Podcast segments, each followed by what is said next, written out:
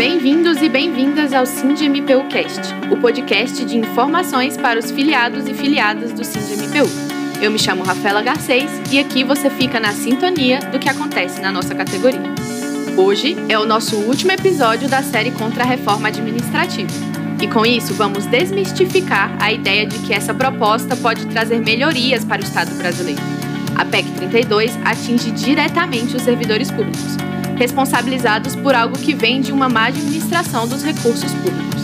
A conversa irá contar com a participação de Enedina Soares, presidenta da Federação dos Trabalhadores no Serviço Público Municipal do Estado do Ceará, e com Renato Cantoni, diretor jurídico do SINDMPU. Obrigado, Luísa. Bom dia a todos. Obrigada, o prazer é todo nosso. Este episódio aborda a falsa ideia de melhoria do Estado com a reforma administrativa e pretende informar, alertar e mobilizar os servidores públicos para que possam fazer barulho contra a aprovação da PEC 32-2020. Mobilização é uma palavra recorrente na rotina de Enedina. A presidenta da FETANSE traça uma jornada diária no enfrentamento da reforma administrativa. Primeiro, nós entendemos que os trabalhadores do serviço público, eles não são privilegiados. A gente vive uma saga desde a Constituição de 88, onde preveu direitos como plano de cargos e carreira, a luta pela garantia de pisos salariais. Então, nós, trabalhadores do serviço público, em especial municipal, que é o que eu atuo, é, somos trabalhadores que lutam pela garantia de direitos básicos, como a garantia de auxílio refeição, transporte, estabelecimento de piso salarial, plano de cargos e carreira, condições de trabalho. Então, muitas vezes a gente vê uma narrativa colocando os trabalhadores do serviço público como privilegiados, quando que na realidade não são. E aí essa reforma administrativa está vindo e para a gente a gente compreende que é uma ruptura do conceito de Estado brasileiro. Aqueles princípios previstos na nossa Constituição da busca incessante de ter o serviço público e os servidores públicos como instrumentos de busca do bem-estar social, de ter acesso a serviços públicos e a nossa luta para que esses serviços públicos sejam de qualidade. Então, essa luta pela efetivação desse direito previsto na nossa Constituição, a gente vê que com reforma administrativa, com a PEC 32, há uma ruptura desse princípio, desse conceito de Estado e a gente volta para um retrocesso sem precedente, que é a eliminação total de todos os direitos que os servidores têm. Então, nós estamos buscando, juntamente aos nossos sindicatos filiados, essa campanha de conscientização da população da necessidade da gente ter serviços públicos, que os serviços públicos não vá para a iniciativa privada, porque isso exclui a sociedade. Se hoje os serviços públicos já não têm a qualidade que nós gostaríamos que tivesse em todos os espaços, em todas as áreas de atuação do serviço público, a gente precisa que tenha mais investimento, que a emenda constitucional 95 seja derrubada, para que a gente possa ter possibilidade de avançar rumo à garantia efetiva dos direitos à cidadania do povo brasileiro. Então, a nossa luta contra a reforma administrativa, ela vai desde que o servidor público entenda quais são os efeitos dessa reforma e também a própria população, que é atingida também diretamente com seus efeitos. Cindy MPU Compromisso. Muita gente diz que os sindicatos querem apenas manter privilégios.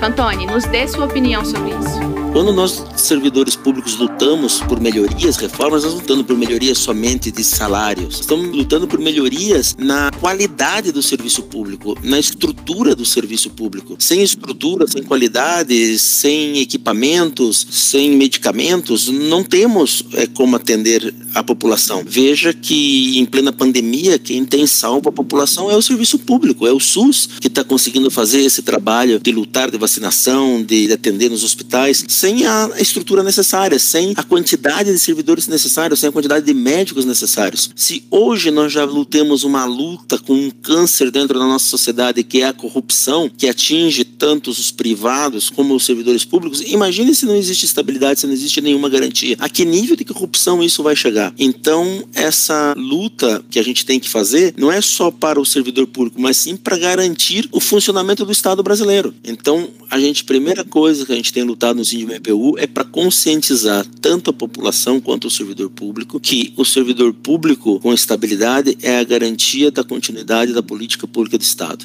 né?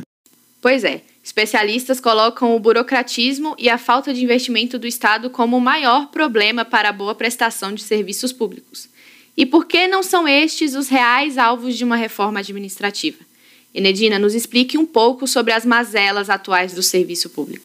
A gente entende que o Brasil é um país rico, né? O problema do Brasil é que as suas riquezas não estão a serviço de cuidar do seu povo. Vejamos que a gente tem um orçamento federal onde quase 50% vai para pagamento de amortização de juros da dívida pública. Se esses recursos fossem para a saúde, fosse para a educação, fosse para as áreas sociais, fosse para investimento nos serviços públicos para que a população pudesse ser cuidada, pudesse ser protegida, sem sombra de dúvida, nós teríamos uma outra realidade, não só de serviço público, mas também de trato com os servidores públicos. O serviço público, embora ele precisa ser um promotor de bem-estar social, de cuidado da população, e o que falta na nossa política atual é a prioridade nesse cuidado, nesse trato das pessoas. Se você for ver, no caso dessa pandemia, os professores, os professores brasileiros têm custeado do próprio bolso a educação remota desde o início da pandemia. Os professores da educação pública, de todas as esferas, municipal, estadual, federal, têm custeado. Se os professores não tivessem investido para custear a educação pública remota, a educação teria parado nessa pandemia. Né? Então, a gente precisa dialogar a necessidade de reverter, que não é natural, não é normal a população ser tão desprotegida, né? ser tão desassistida. Isso é uma política, reflexo de uma política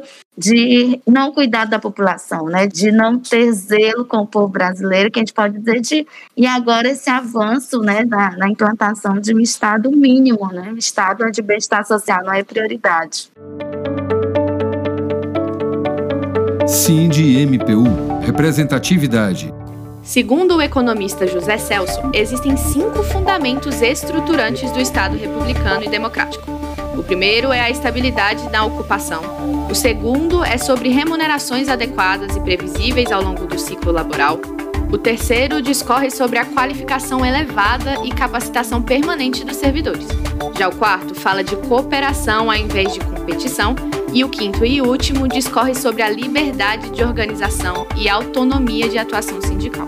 Tratando de maneira mais prática, o governo federal defende a proposição baseada em uma suposta economia de 300 bilhões em 10 anos.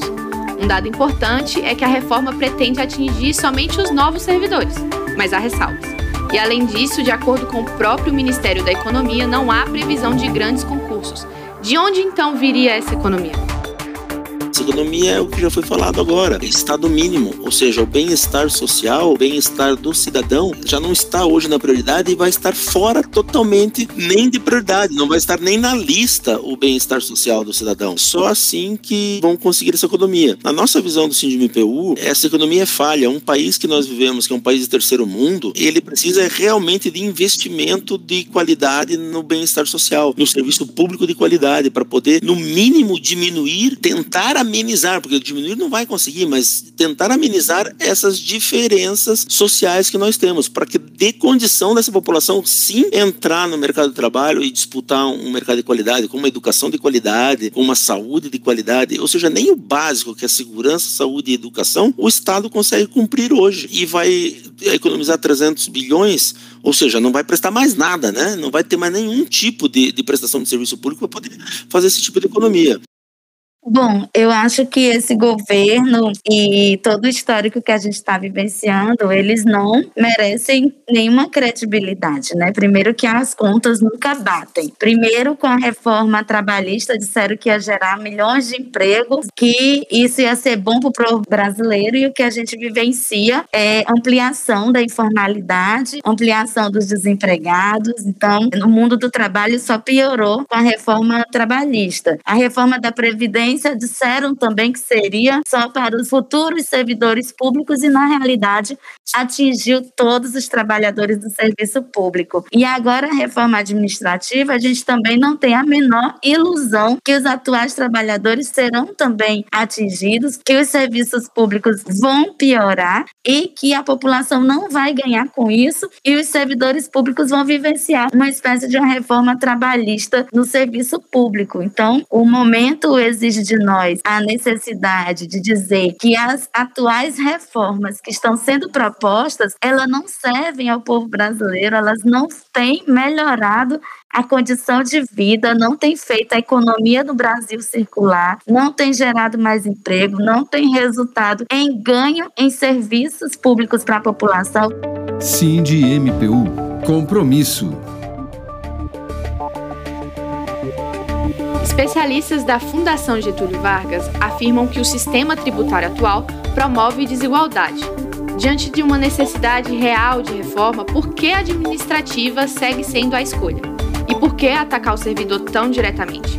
O desequilíbrio das contas públicas tem sim soluções eficazes, e ainda assim insistem em atacar os mais fracos. As carreiras de Estado que têm as melhores remunerações são excluídas dos textos legislativos. Isso não seria uma incoerência? Veja bem, Luísa, você coloca um ponto que é fundamental, que a gente acabou de colocar. É uma reforma enfiada goela abaixo. Ou seja, não é uma reforma administrativa que realmente venha trazer ganho para o Estado. O ministro Paulo Guedes, o governo, o presidente não estão pensando nisso. Porque justamente as carreiras de estados não são tocadas, não foram tocadas na reforma da Previdência e não vão ser tocadas agora. Além de ter as, menor, as melhores remunerações, aí sim tem privilégios. Férias de 60 dias, venda de férias, quinquênios, anuênios, auxílio moradia paga indiscriminadamente, e isso para falar de alguns poucos privilégios. Não se iluda, a reforma vai atingir a todos, tanto o servidor antigo e muito mais o novo sempre vai ter respingo e vai atingir o servidor que está hoje, nem que seja somente quando você tiver uma mistura de tipos de servidores trabalhando, como vai se trabalhar com servidores que têm possibilidade e uma garantia de Estado para poder fazer uma denúncia, porque ele tem uma estabilidade de trabalho, e servidores que não têm, sendo chefes. A gente vê isso hoje aí nos ministérios, onde tem 80 mil cargos em comissão, 80 mil cargos em comissão. Por que, que o atual governo não fez uma reforma nesses 80 mil cargos em comissão? E não demitiu metade e contratou para o concurso. Os próprios órgãos de fiscalização, IBAMA, Receita, Polícia Federal, já provaram e reprovaram que tem muitos servidores aposentando, muitos servidores saindo do serviço público e não são repostos quadros. Como você vai poder fazer uma fiscalização de qualidade? Como você vai poder o Estado prestar o serviço de qualidade? Isso é impossível. A reforma administrativa parece visar o ataque direto aos servidores que estão na linha de frente como professores, enfermeiros e outros que atuam diretamente com serviços básicos. A união, neste momento, pode ser a chave. Como então se mobilizar, fazer barulho? Como os servidores podem se unir?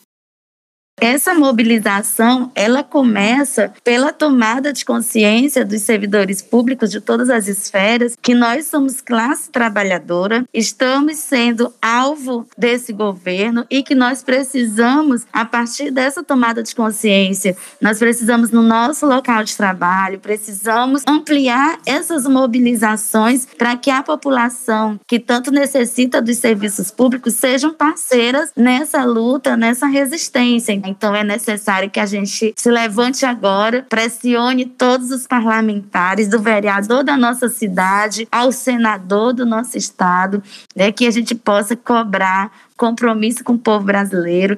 É um grande erro empobrecer a população dessa forma, esse confisco de renda que a gente está vivenciando com a reforma da Previdência, com todas essas retiradas de direitos, são confisco da renda do povo brasileiro e a gente não pode aceitar. Enquanto os trabalhadores estão cada vez sofrendo com descaso, com a falta de investimento, com os salários congelados, com cortes nos direitos, corte no seu orçamento, os ricos estão lucrando cada vez mais com pandemia ou sem pandemia. Então, a gente precisa entender que essa injustiça que a gente sofre no Brasil, ela faz parte aí de um sistema, né, que quer cada vez escravizar e explorar o povo brasileiro. Então, a nossa luta começa no nosso local de trabalho e a gente precisa pressionar também os parlamentares parlamentares nesse processo de resistir ao desmonte do Estado brasileiro.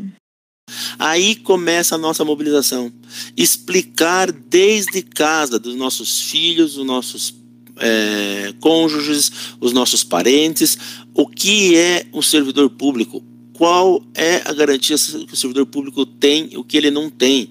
Nós não temos fundo de garantia, é, não tem servidor público municipal, não tem é, auxílio alimentação, é, muitas vezes não tem férias é, de uma forma correta, o local de trabalho dele não tem insumos para trabalhar, está com o salário congelado 10 anos, 5 anos, daí, claro, vem aqueles aumentos, ah, o servidor público ganhou 30% de aumento, mas ninguém vê que ele está há 10 anos sem ter nenhuma, nenhum aumento. A inflação está galopante no Brasil e o governo finge que não tem inflação. Então, eu conclamo a todos os servidores públicos, começa em casa, a conscientização começa em casa, a mobilização começa em casa, a mobilização começa no núcleo familiar, no bairro, no local de trabalho. Todos temos que nos unir. É, esse debate com certeza foi muito esclarecedor e enriquecedor também.